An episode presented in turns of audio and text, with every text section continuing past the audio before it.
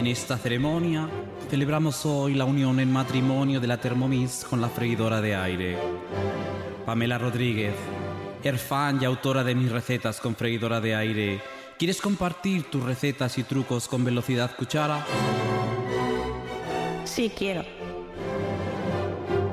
Rosarda, ¿deseas unirte al furor de la freidora de aire y convertirte en fan, pero seguir siendo fiel en la salud y en la enfermedad a tu Thermomix de siempre? Sí, quiero. En este episodio, Air Fryer y Thermomix, el matrimonio perfecto. ¡Bien! ¡Nos hemos casado! Estás en Velocidad Cuchara. Rosa Ardá. Pamela, después de este inicio apoteósico, te lo tengo que decir, tienes un libro realmente precioso. Gracias, gracias. Así, ¿eh? Sin anestesia. Además de la freidora de aire, ¿usas Thermomix o otros robots de cocina? Pues actualmente no, o sea, eh, totalmente no. De hecho, eh, para mí es raro confesar que me gusta un aparato de este tipo, porque soy mucho de cocot y de cocina muy tradicional. Pero bueno, empecé hace dos años para, para una marca y se ha quedado en la cocina. Bueno, la nuestra llegó a casa por casualidad, ¿no? Porque eh, a Javi en el trabajo le hablaron de ella y de repente se la había comprado, ¿no? ¿Tú crees que son compatibles, que se pueden usar las dos máquinas, que el matrimonio funciona bien? Sí, sí, no, totalmente de acuerdo. A ver, se pueden complementar. Eh, de hecho, en uno puedes hacer la mezcla y en el otro eh, cocinar. O, bueno, lo mismo que explicas tú. Yo, en, el caso de tenerlos, veo que es, que es un complemento perfecto, vamos, que me parece que hacen un tándem ideal.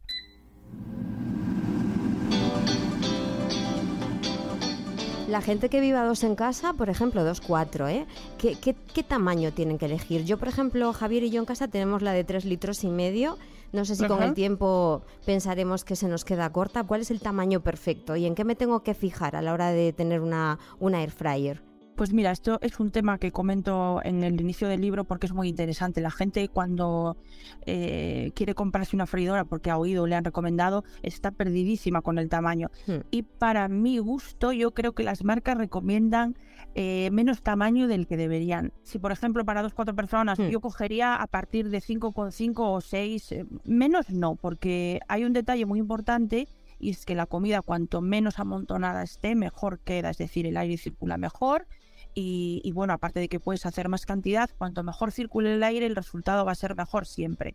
Entonces, eh, suponte, las famosas patatas fritas. Hmm. Pues eh, claro, si sois seis personas, y tienes una de tres y medio, se van a amontonar, no se van a hacer bien, por mucho que agites, el resultado no es igual porque, bueno, lo he comprobado. Mejor una más grande siempre, aunque seamos dos en casa. Sí, sí, yo de hecho, a ver, la que más uso es de 6,9 litros y somos dos. Y no hmm. tiene que ver con la cantidad que comamos, ¿eh? para nada, porque a lo mejor eh, pongo dos trozos de salmón, ¿me explico? Sí. Pero, pero es decir, a lo mejor un día hago esos dos trozos de salmón y el resultado es muy bueno, pero otro día quiero meter seis flaneras, suponte. Ya. O un molde grande eh, de 20 centímetros para hacer un bizcocho grande. Entonces, de esa forma, eh, tengo la capacidad y, eh, para hacer cosas más grandes hmm. y, productos más pequeños en, la misma freidora.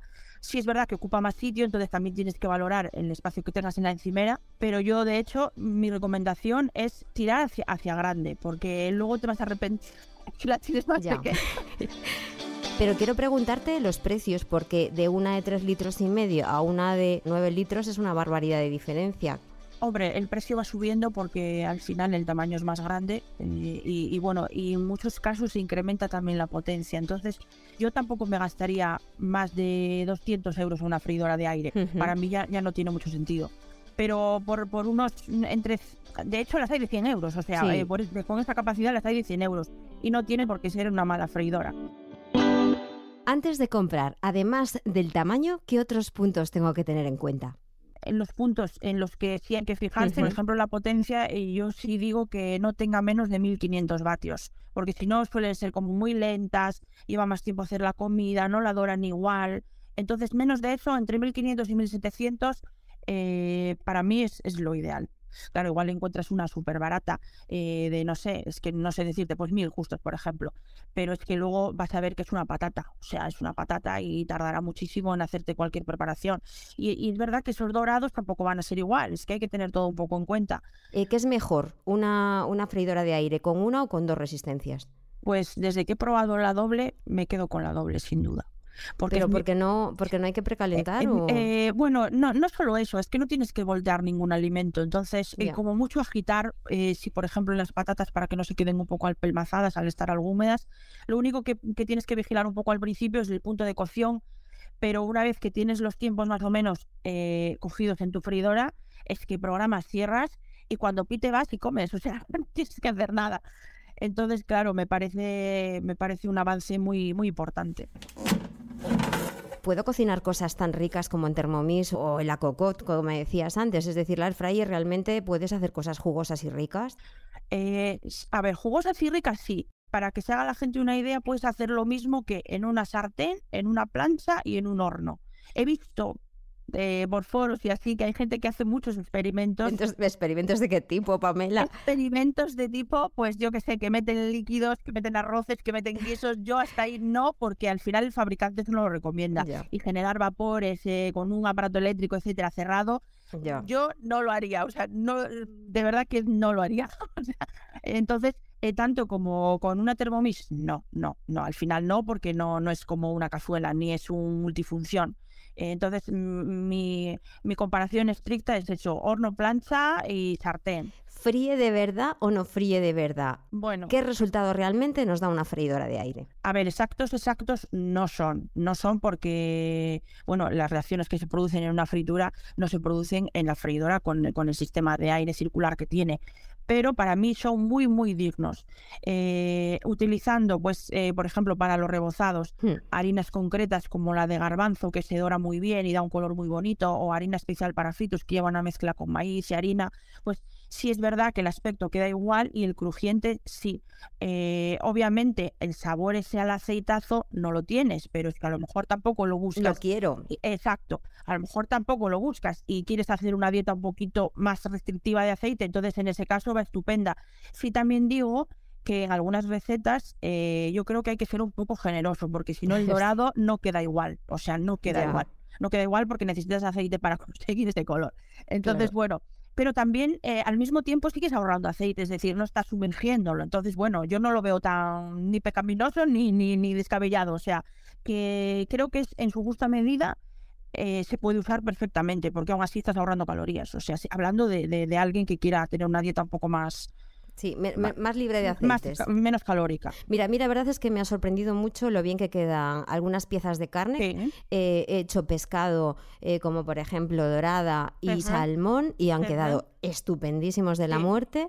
Pero tengo un problema con las verduras, por ejemplo. Las poquitas que he probado se me han quedado un poquito duras. No sé si tengo que hacer un paso previo de cocerlas un poco y luego acabarlas en, en la air fryer o qué me recomiendas tú. A ver, también depende un poco del gusto personal. A mí, por hmm. ejemplo, me gustan muy al dente. Si las hago a la plancha, imagínate unos espárragos verdes, yo los como muy, muy, muy al dente. Pero para las personas que quizás esa textura no le gusta, tengo a mi suegra, de ejemplo, que le gusta blandito, si no, no hay manera.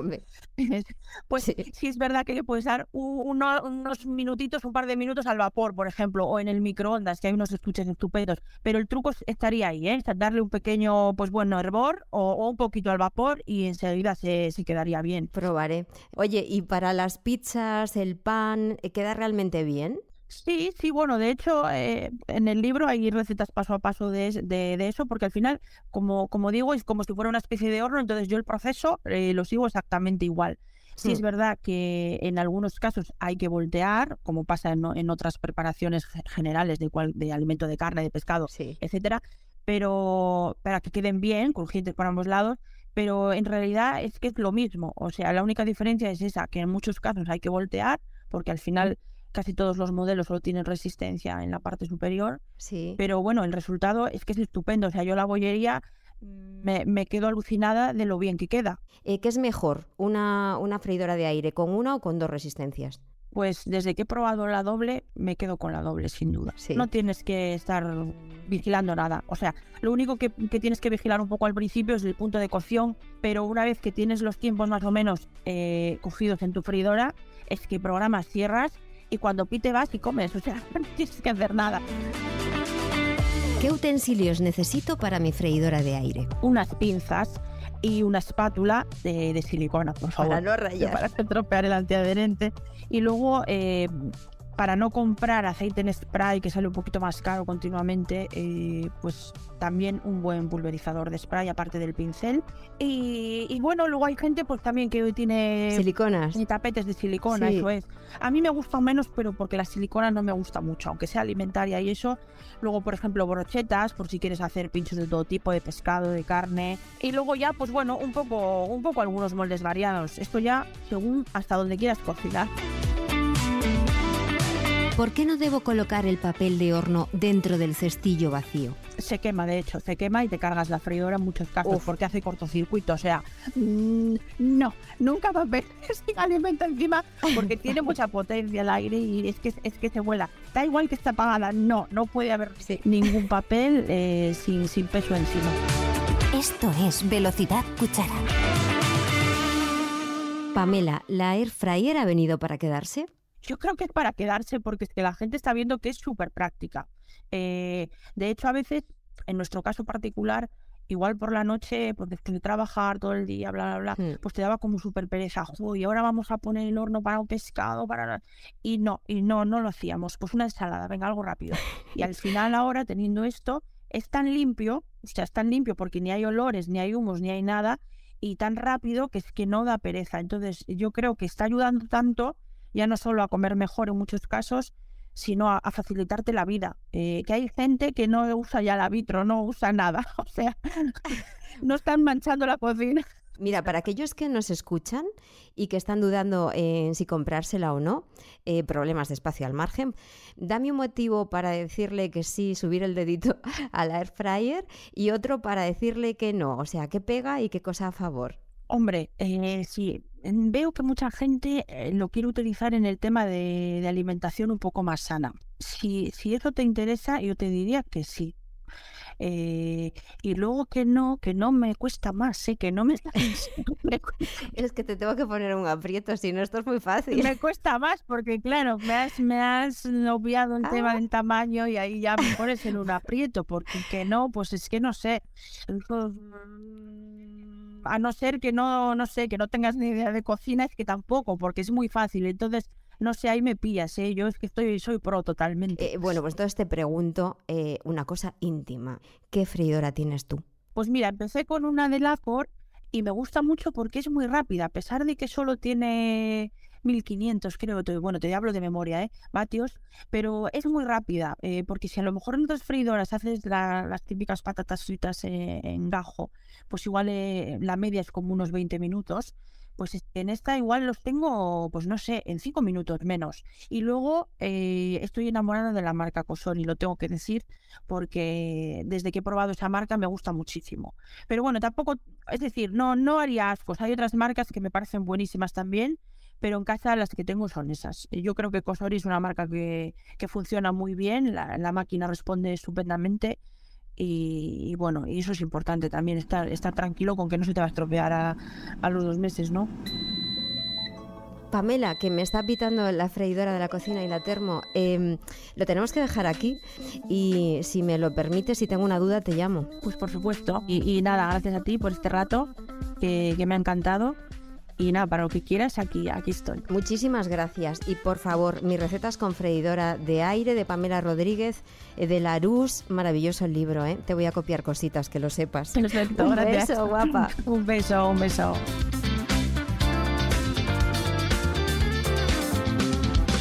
Y antes de irme, te dejo una receta básica que te será muy útil si acabas de comprarte una freidora de aire.